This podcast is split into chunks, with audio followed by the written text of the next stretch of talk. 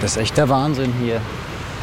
Glasklares Wasser, sanfte Wellen, schwappt mal eine Sandbank, da sitzt eine Möwe drauf.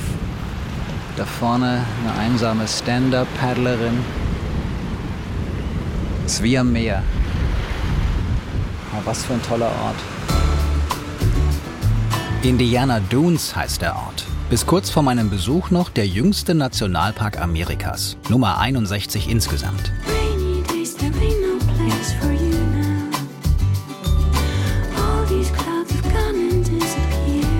So this is literally one of the most biodiverse places in North America. Es gibt kaum einen anderen Ort mit mehr Artenvielfalt in ganz Nordamerika, sagt Paul Labowitz. Er ist der Superintendent des neuen Parks, also der Oberchef. Hier prallen die verschiedenen Ökosysteme regelrecht aufeinander. The clashing of ecosystems here. We have plants here from the Arctic. We have plants here from the southwest. We have the eastern deciduous forest. We have the prairie. Beerensträucher aus der Arktis, neben Kakteen aus dem Südwesten, dazu Laubwälder und Prärie. Insgesamt gibt es hier rund 1400 verschiedene Pflanzenarten. Und das auf einer Fläche von gerade mal 60 Quadratkilometern. Aber das ist noch nicht alles. I always greet groups from all over the place, say, greetings from coastal Indiana. And they look at me like I have two heads. And I say, well, there's like 45 miles of Lake Michigan coastline, and 15 miles of it are national park. Manche Besucher, sagt Paul, können kaum fassen, dass Indiana sogar eine Küste hat, ganz im Nordwesten am Lake Michigan.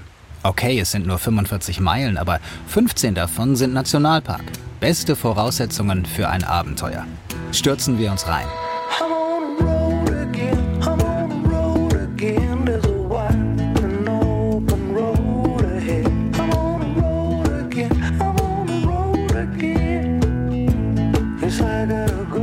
Ich bin der Rohrbach. Willkommen zur dritten Staffel 50 States, eine Entdeckungsreise durch Amerika. Heute mit Folge 17 aus Indiana, The Hoosier State. Woher der Name kommt, weiß keiner so richtig. Es gibt mehrere Theorien und die, wie ich finde, beste hören wir gleich.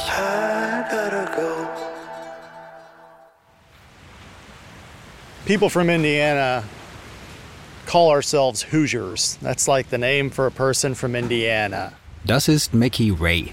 Er arbeitet für den Indiana Dunes State Park, in dem der Nationalpark liegt. Ich treffe Mickey zusammen mit Paul am Strand. Also, hier kommt die versprochene Hoosier-Geschichte. Oh, during a, an early American war, there were Indiana soldiers in one of the armies. Während irgendeines Krieges schoben Soldaten aus Indiana in einer Truppe Wache.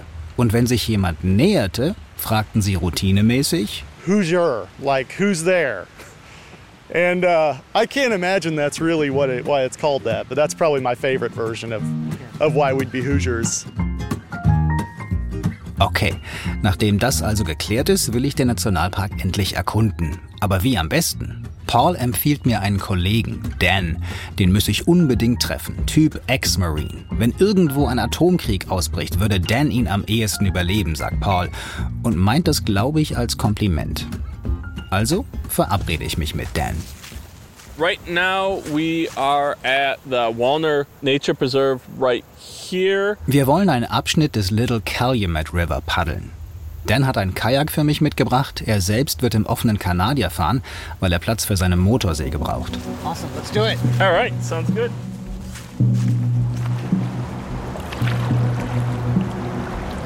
Wir legen ab. Der Fluss ist flach, 10, an manchen Stellen vielleicht 20 Meter breit und dicht eingewachsen von Bäumen. We have some problems sometimes with uh, tree fall, and what we try to do is open it up to keep it accessible so people can continue to paddle.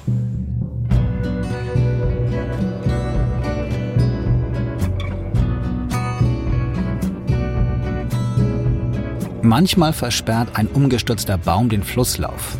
Dann kommt die Motorsäge zum Einsatz. Dan hat jetzt sein Kanu geparkt am Ufer, hat sich angezogen mit seiner Schutzkleidung, ist dann durchs hüfttiefe Wasser gewartet bis vor zum Baum. Und da sägt er jetzt gerade, damit der Weg wieder frei wird. Viel schlimmer als tote Bäume im Fluss sind invasive Arten, erzählt mir Dan. Die verdrängen die Einheimischen. Aber es gibt auch Erfolge.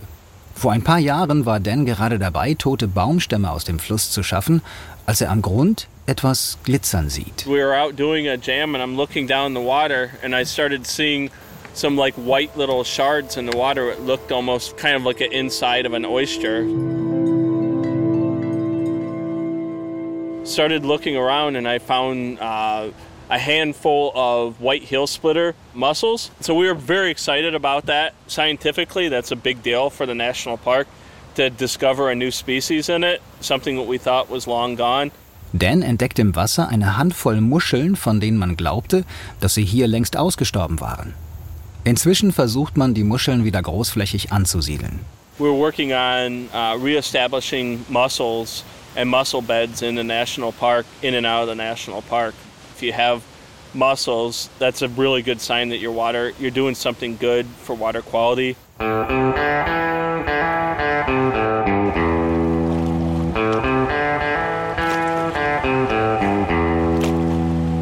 Nach knapp anderthalb Stunden und vier entspannten Paddelmeilen erreichen wir unseren Endpunkt im Nationalpark. How many more miles to Lake uh, Michigan from here? Uh, about 12. Well, Yeah, about 12. Wenn wir weiter paddeln würden, kämen wir nach zwölf Meilen in den Lake Michigan. Aber der Fluss ist ab hier noch ziemlich blockiert von umgestürzten Bäumen. It's paddleable, but you're to be climbing over log jams, so that's work that we have ahead of us for the next few years to get that opened up. There's quite a few jams ahead. I'll come back and help you. But Yeah, yeah, it'd be fun. it was fun. Thank you so much. Yeah, thank you. Ich fahre weiter, nach Osten, ein Stück weit weg vom See.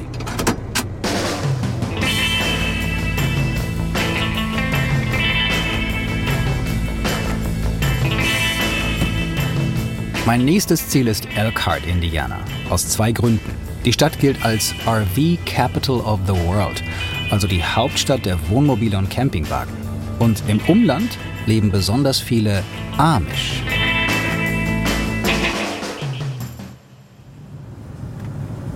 What are we doing this morning? Uh, we are going on a driving tour of all the the back roads in Amish country. Vicky Eastep bietet Touren zu den Amish an. In ihrem Auto fahren wir auf kleinen Nebenstraßen übers Land. So you find yourself in the third largest Amish settlement in the United States. Approximately 22,000 adult members, baptized members of the church in this area. 22.000 getaufte Gemeindemitglieder gibt es hier, sagt Vicky. Kinder und Jugendliche nicht mitgerechnet, weil die Amish nur Erwachsene taufen. Normalerweise zwischen 18 und 24 Jahren. Amish. Viele haben sofort Bilder im Kopf. Männer in Einheitskleidung mit schwarzen Hosen, Hemden, Hosenträgern und breitkrempigen Hüten, die Frauen in altmodischen Kleidern mit Schürzen, Dutt und Häubchen. Die Felder werden nicht mit Traktoren bestellt, sondern mit Pferden. Die Menschen leben wie in einer anderen Zeit. Die Wurzeln der Amischen reichen zurück in die Reformationszeit. Damals bildeten sich in Europa viele protestantische Glaubensgemeinschaften. In der Schweiz, in Süddeutschland und im Elsass formierten sich daraus im 17. Jahrhundert die Amischen, benannt nach dem Gründer, Jakob Ammann. Später sind viele von ihnen nach Amerika ausgewandert, in der Hoffnung, ihren Glauben hier freier leben zu können. Heute gibt es in den USA knapp 350.000 Amish, 60.000 in Indiana und gut ein Drittel davon lebt hier in LaGrange County um Elkhart.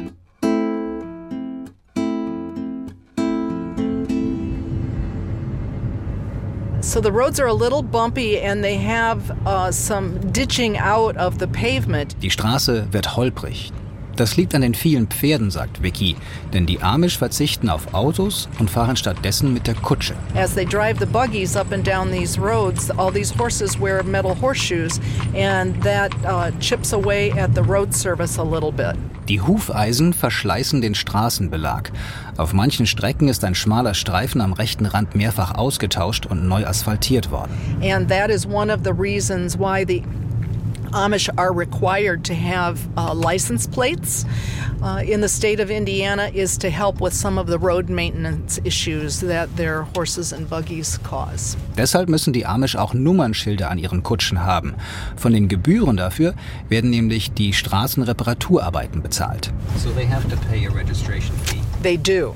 They do. I believe they pay $120 a year to get a license plate for their buggies. So we have arrived at the carriage house.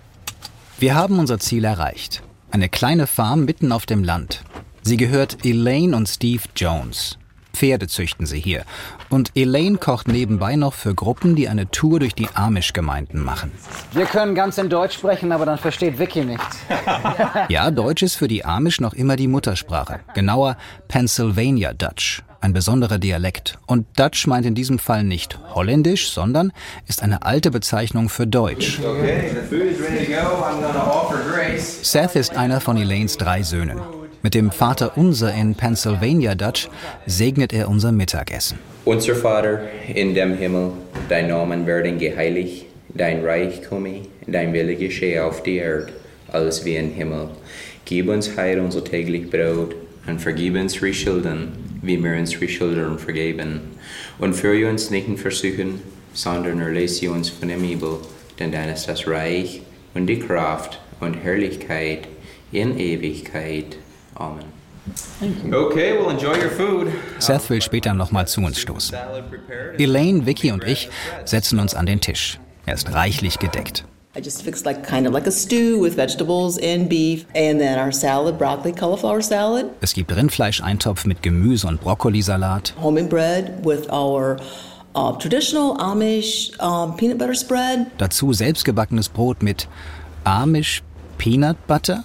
It's what we serve for uh, our church services all across the U.S. Amish Peanut Butter ist so eine Mischung aus Erdnussbutter und Marshmallow-Creme. Bisschen gewöhnungsbedürftig. Aber sonst schmeckt es fantastisch. Also schlage ich ordentlich zu, bis wirklich nichts mehr geht und wir uns unterhalten können. Ich habe so viele Fragen. Can you try to describe what it means to be Amish to you? What it means to be Amish is we don't just have a religion, we have a way of life. Our way of life and our faith walk hand in hand. How we live and how we dress goes with our faith and it's it's meaningful to me because of the of the staying power and the way that we raise our children. Es ist nicht nur eine Religion, sondern eine Lebensweise. Glaube und Alltag gehen Hand in Hand.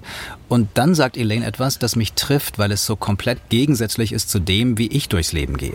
For me, I'm not I'm not a free spirit and I the sooner I realize that the better my life will be. Wir sind keine Freigeister. Und je eher wir das erkennen, desto besser wird unser Leben sein.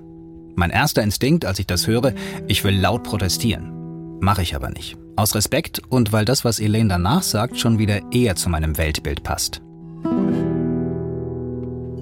We're here to serve to serve everyone else simply because that's how that's how we interpret the scriptures. That's how we interpret living for Christ is living for other people and then um, the way to be happy is to make others happy. That's kind of the you know the bottom line. Unsere Aufgabe im Leben ist es zu dienen, andere Menschen glücklich zu machen. Mehr nicht. Keeping the house clean and keeping the children in food and clothes and obeying your husband. Dem Mann gehorchen. Auch das gehört zum Rollenverständnis der Amish-Frauen. Und was ist mit Gleichberechtigung, Feminismus, Frauenrechten? Elaine beschwichtigt. It's not like the husbands are above us. We're in this together, but we still strive. Our, our ultimate goal in life is to be what we feel God wanted us to be. If we have the privilege or the honor of having a husband, is being the best wife there is.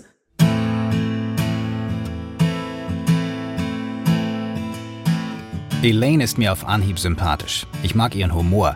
Sie ist kein verhuschtes Heimchen hinterm Herd, sondern eine starke, selbstbewusste Frau. Ich frage sie nach dem Verzicht auf alles Moderne. Und sie sagt, dass die Gemeindemitglieder jeweils entscheiden, was erlaubt ist und was nicht. And in your case, what would that be? Like, where's the line? Can you just We don't have um, TVs, televisions in our home. We don't have radios in our home because that would be that would definitely be the line. It's not what you have as much as how you use it. We have power mowers. We didn't used to have power mowers. We have bicycles. Rasenmäher und Fahrräder sind erlaubt, Radio und Fernsehen nicht.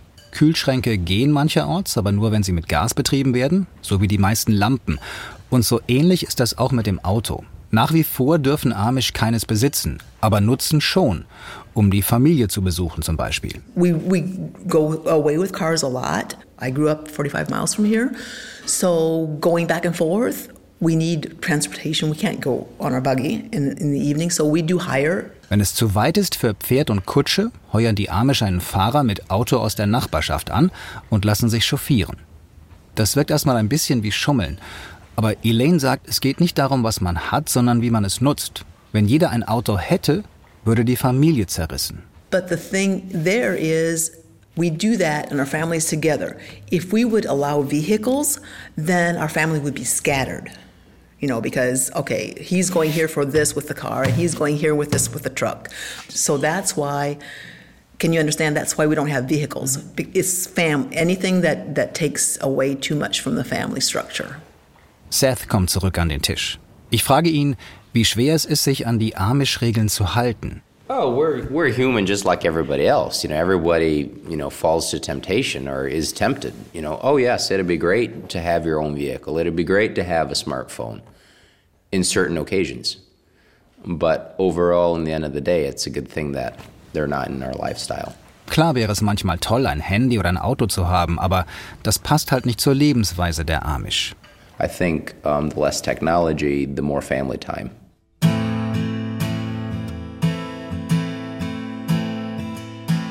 Weniger Technologie, mehr Familie. Da ist wahrscheinlich was dran. Aber irgendwie werde ich das Gefühl nicht los, dass die Amish sich etwas vormachen. Sie konstruieren eine künstliche Welt, schränken sich ein, um damit das Leben möglichst einfach zu halten und die Familie zusammenzuhalten. Gleichzeitig bewundere ich die Amish für ihre Konsequenz. Sie schaffen es, umgeben von der amerikanischen Gesellschaft des 21. Jahrhunderts, umgeben von modernster Technik und vielen Versuchungen, an ihren Werten festzuhalten. Und an ihrer Sprache.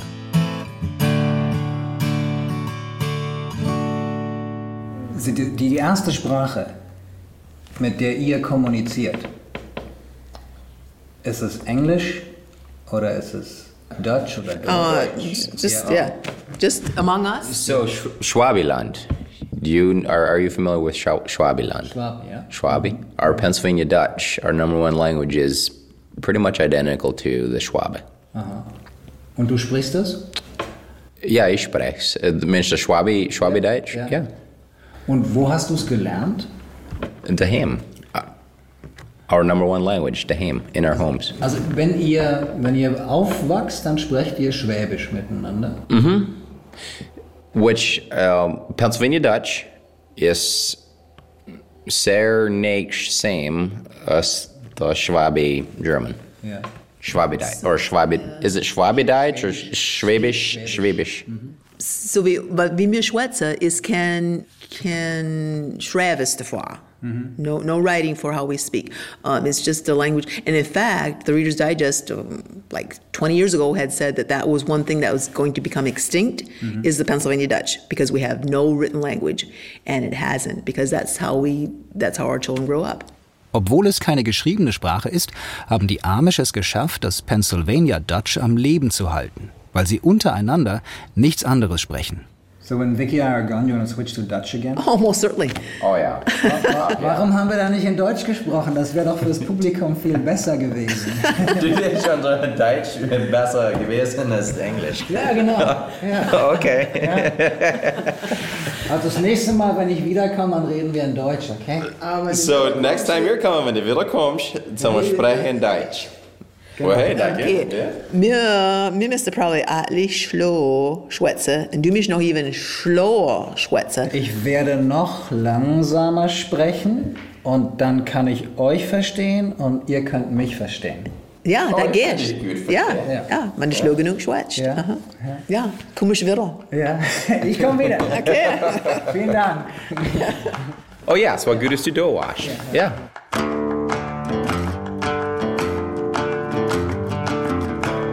Ich muss weiter. Zu meiner nächsten Station in Elkhart und der letzten in Indiana. Und auf die freue ich mich ganz besonders.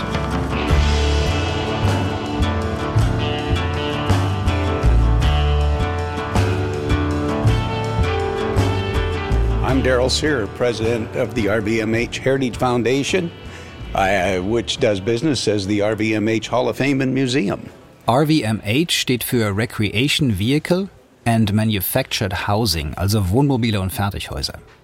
Daryl ist der Chef einer Stiftung, die sich darum bemüht, das Erbe zu bewahren. Konkret heißt das, es gibt ein Museum und eine Hall of Fame am Stadtrand von Elkhart. Denn die Stadt trägt, wie schon erwähnt, den Spitznamen RV Capital of the World. As of today, over 82% of all RVs built are built within 50 miles of where we're standing here at the Hall of Fame. Mehr als 80 Prozent aller Wohnmobile in Amerika werden in einem Umkreis von 50 Meilen gebaut.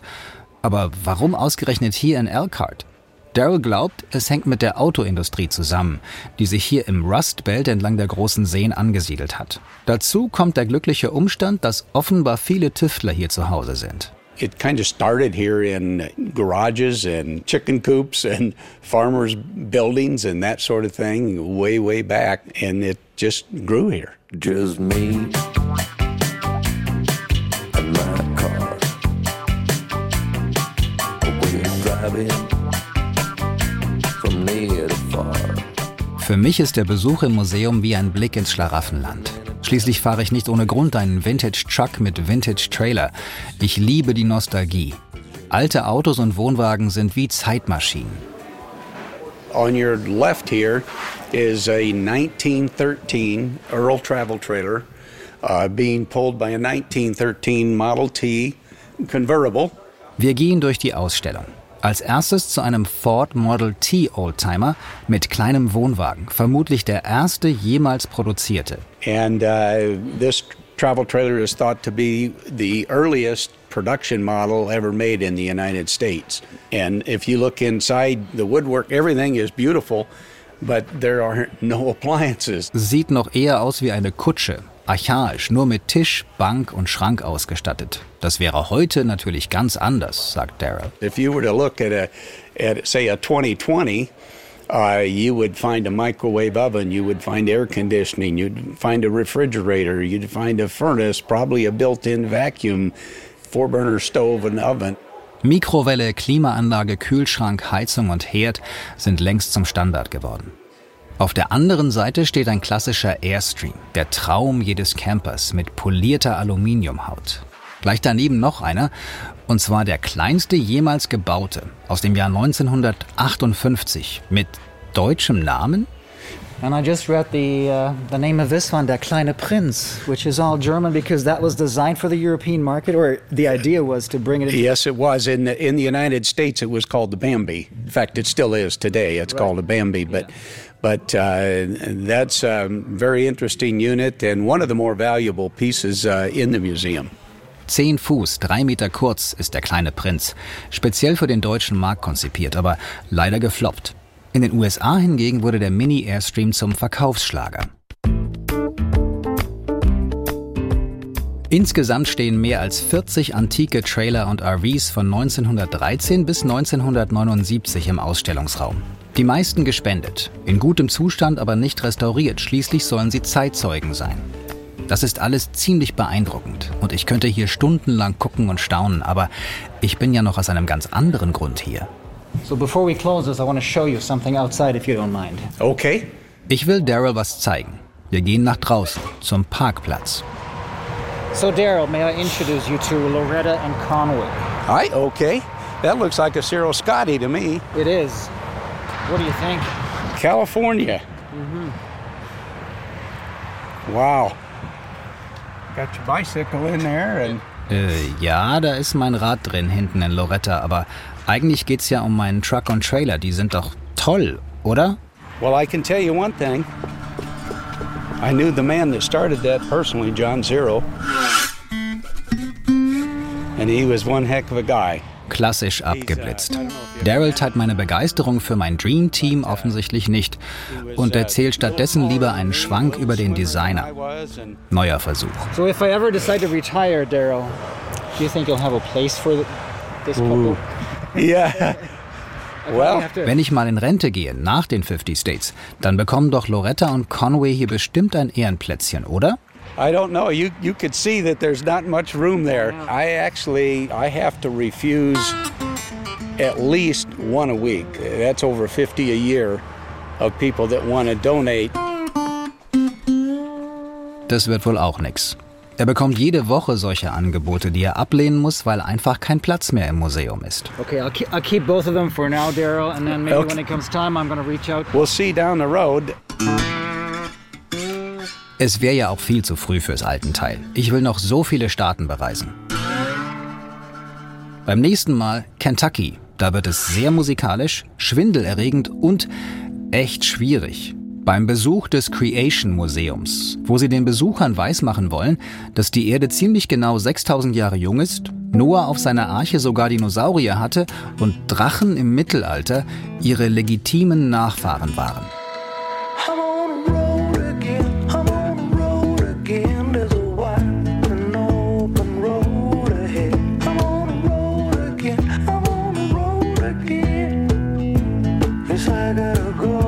50 States, eine Entdeckungsreise durch Amerika, ist eine Produktion des Bayerischen Rundfunks und ein Podcast von Bayern 2. Mit Musik von Smokestack Lightning.